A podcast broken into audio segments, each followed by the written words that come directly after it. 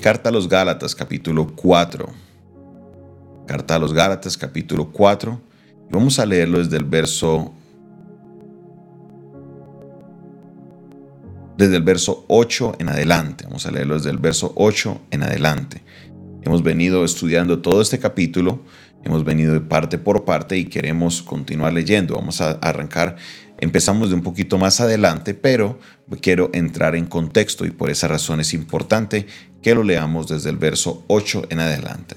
Libro o carta a los Gálatas, capítulo 4, verso 8 en adelante. Dice, ciertamente en otro tiempo, no conociendo a Dios, servíais a los que por naturaleza no son dioses.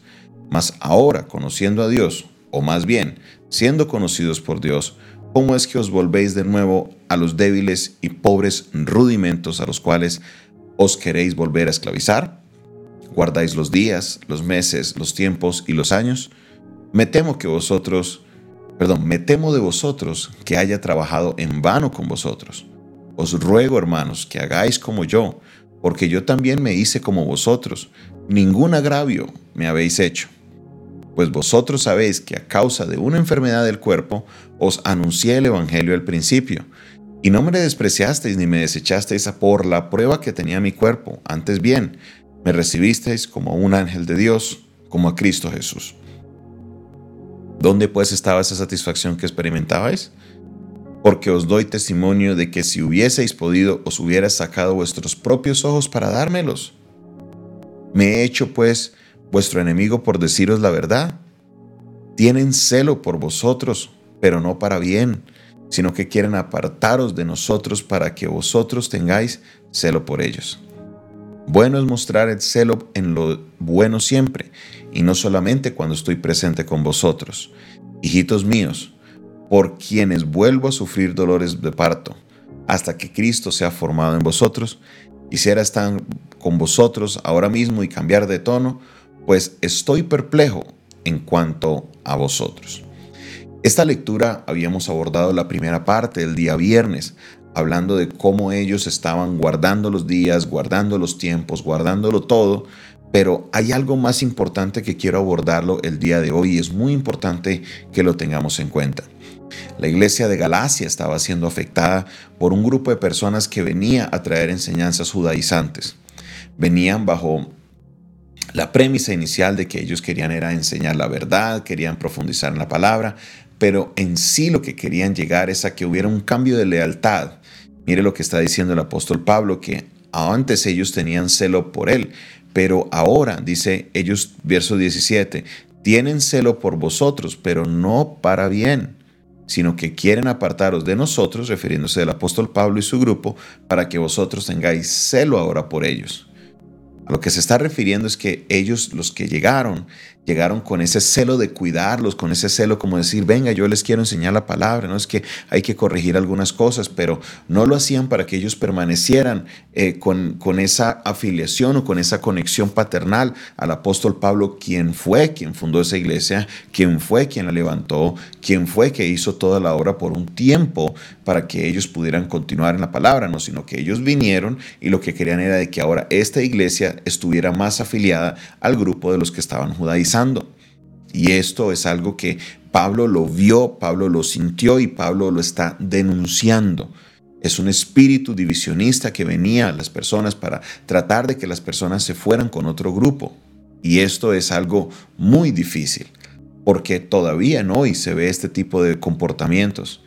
Muchas veces personas se acercan a las ovejas en la iglesia con la finalidad de enseñar, con la finalidad inocente de querer profundizar en la palabra, pero sus intenciones no son correctas. Las intenciones son las de querer dañar, querer sembrar, querer hacer un cambio de, lealtad, de que la persona se cambie hoy en día de iglesia o muchas veces los líderes llegan a la iglesia y empiezan a trabajar, pero la, mentalidad es de llevarse el pueblo para otro lado. Mire, esto es algo que pasa diariamente en las iglesias, no solo de Cali, de Colombia y del mundo. que cada persona con tal de buscar sus propios intereses, con tal de tener más número de adeptos, algunos lo hacen con intereses financieros, aún hacen lo posible y se muestran con una cara de oveja, de cordero, como dicen por ahí, de cordero degollado, pero la verdad son lobos vestidos de ovejas. Y usted, mi hermano, debe tener una muy, muy, muy, muy clara eh, idea sobre esto. Usted, mi hermano, está en la iglesia donde está. Y si usted está ahí es porque Dios lo puso ahí. Si usted no está seguro que Dios lo puso ahí, pues váyase a donde Dios lo puso. Así a usted no le guste, nosotros debemos estar es en el lugar donde Dios nos ha puesto, no en el lugar donde a mí, entre comillas, me gusta. Si vivimos en adoración, si vivimos nosotros en obediencia a Dios, yo debo estar y congregarme es donde Dios me pone. Así a mí no me guste porque la voluntad de Dios es perfecta. Y si Dios me ha puesto en un lugar, es porque en ese lugar voy a crecer, voy a florecer y voy a dar fruto. Pero si me la paso de lugar en lugar, es ahí donde yo no puedo avanzar ni tener fruto. Así te ofrezcan mayores posiciones, así te ofrezcan mejores lugares, mejores puestos. Ahí es donde viene la caída de muchos creyentes. Porque en búsqueda de lo que ellos quieren, de lo que ellos anhelan, se evitan procesos que Dios está trabajando en sus vidas para poder ellos dar un fruto más efectivamente en sus vidas. Entonces, en esta transición en que la persona de a lo mejor llega a una frustración, de, de a lo mejor no ver las cosas como las esperan, vienen estos lobos rapaces y vienen con la intención de cambiar lealtades, de que ahora usted confíe en este líder para que luego este líder cuando abra, entre comillas, su iglesia y haga ahí la división, usted se pueda ir con él. Esto es algo que lo vemos muy, pero muy, muy a menudo en la iglesia del Señor. Es ahí cuando ahí psicólogos empiezan a atender a la gente, ahí sí los saludan, ahí sí, ay hermano, ¿cómo está? Y empiezan como Absalón en la puerta de la iglesia a saludar, a ganarse el corazón de la gente. Y esto es un comportamiento que, mire, desde el libro de Deuteronomio, en el capítulo 17, Dios le hace una advertencia al pueblo, le dice, mire, si descendiera así fuera un ángel, Así sea un ángel que haga milagros, que haga señales, quien sea, sea profeta, sea lo que sea, si hace señales, pero si esas señales los llevan a buscar otros dioses, los llevan a hacer algo contrario a la voluntad de Dios, desarraiguenlo de del pueblo. No le hagan, no le presten atención. No importa cuántas señales, no importa cuántas cosas haga. ¿Por qué? Porque mire, desde el Antiguo Testamento esa era la manera de obrar del Satanás de causar división. Así fue como, como se veía ese espíritu de visionista, ese espíritu de rebeldía de Satanás. Satanás era un ángel. Y eso fue lo que él hizo. Entonces vemos ese comportamiento aún dentro de las iglesias, que uno se sorprendería, uno diría, no, eso en las iglesias no pasa. Sí, en las iglesias pasa y pasa más a menudo de lo que debería suceder. Personas que en búsqueda de lograr sus propias metas hacen que el pueblo se desvíe. Ten mucho cuidado, ten mucho cuidado.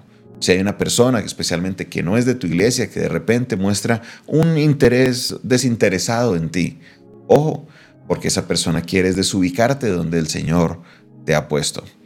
Esta es la estrategia de muchas sectas que van de puerta a puerta diciendo, venga, no, es que solamente vamos a dar unas enseñanzas de la palabra y lo que quieren es meterse a la casa y de repente terminan en unas sectas de error negando de que Jesucristo es el Señor. Tengamos mucho, mucho, mucho cuidado.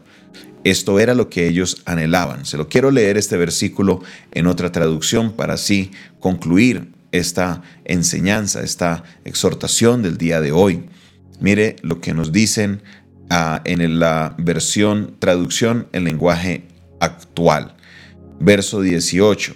Está bien interesarte por otras personas si se les desea hacer el bien, pero si ustedes realmente se interesan por mí, hágalo por mí no solo cuando estoy con ustedes. Perdón, verso 17.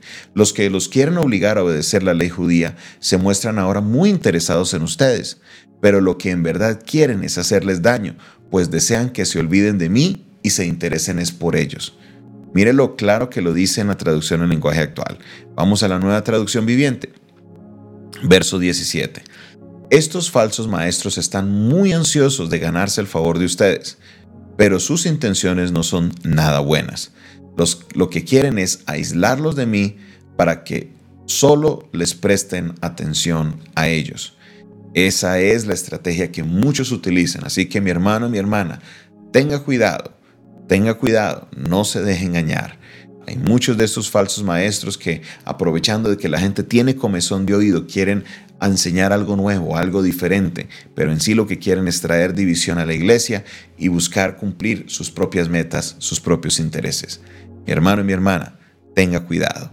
No se deje engañar, no se deje llevar por el enemigo. La división no es de Dios.